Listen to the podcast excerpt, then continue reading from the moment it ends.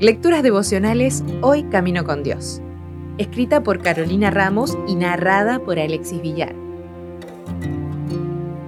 Hoy es 28 de septiembre, el Cántico de Moisés. ¿Quién, Señor, se te compara entre los dioses? ¿Quién se te compara con grandeza y santidad? Tú, hacedor de maravillas, nos impresionas con tus portentos. Éxodo 15:11 ¿Puedes imaginarte a esta cantidad de gente cantando? Eran casi un millón de personas que prorrumpían en un canto de gozo. Muchas más de las que escuchamos de forma estridente en los estadios.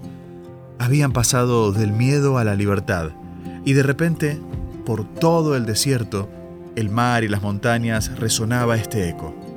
Debe haber sido un espectáculo increíble. No sabemos si en la historia de la humanidad un grupo tan grande de personas se unió otra vez a cantar simultáneamente en el mismo lugar. Probablemente no. Este canto representaba la victoria sobre el enemigo y también la victoria final del pueblo de Dios. Juan dijo, vi también un mar como de vidrio mezclado con fuego.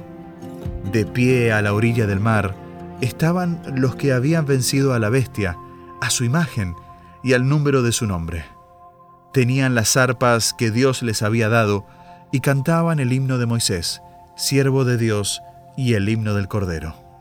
Elena de White también dice que este himno de acción de gracias es uno de los más sublimes que el hombre conoce.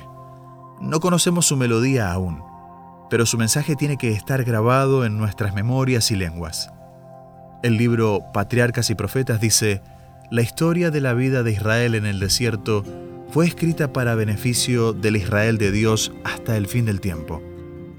El relato de cómo trató Dios a los peregrinos en todas sus idas y venidas por el desierto, en su exposición al hambre, la sed y al cansancio, y en las destacadas manifestaciones de su poder para aliviarlos, está lleno de advertencias e instrucciones para su pueblo de todas las edades.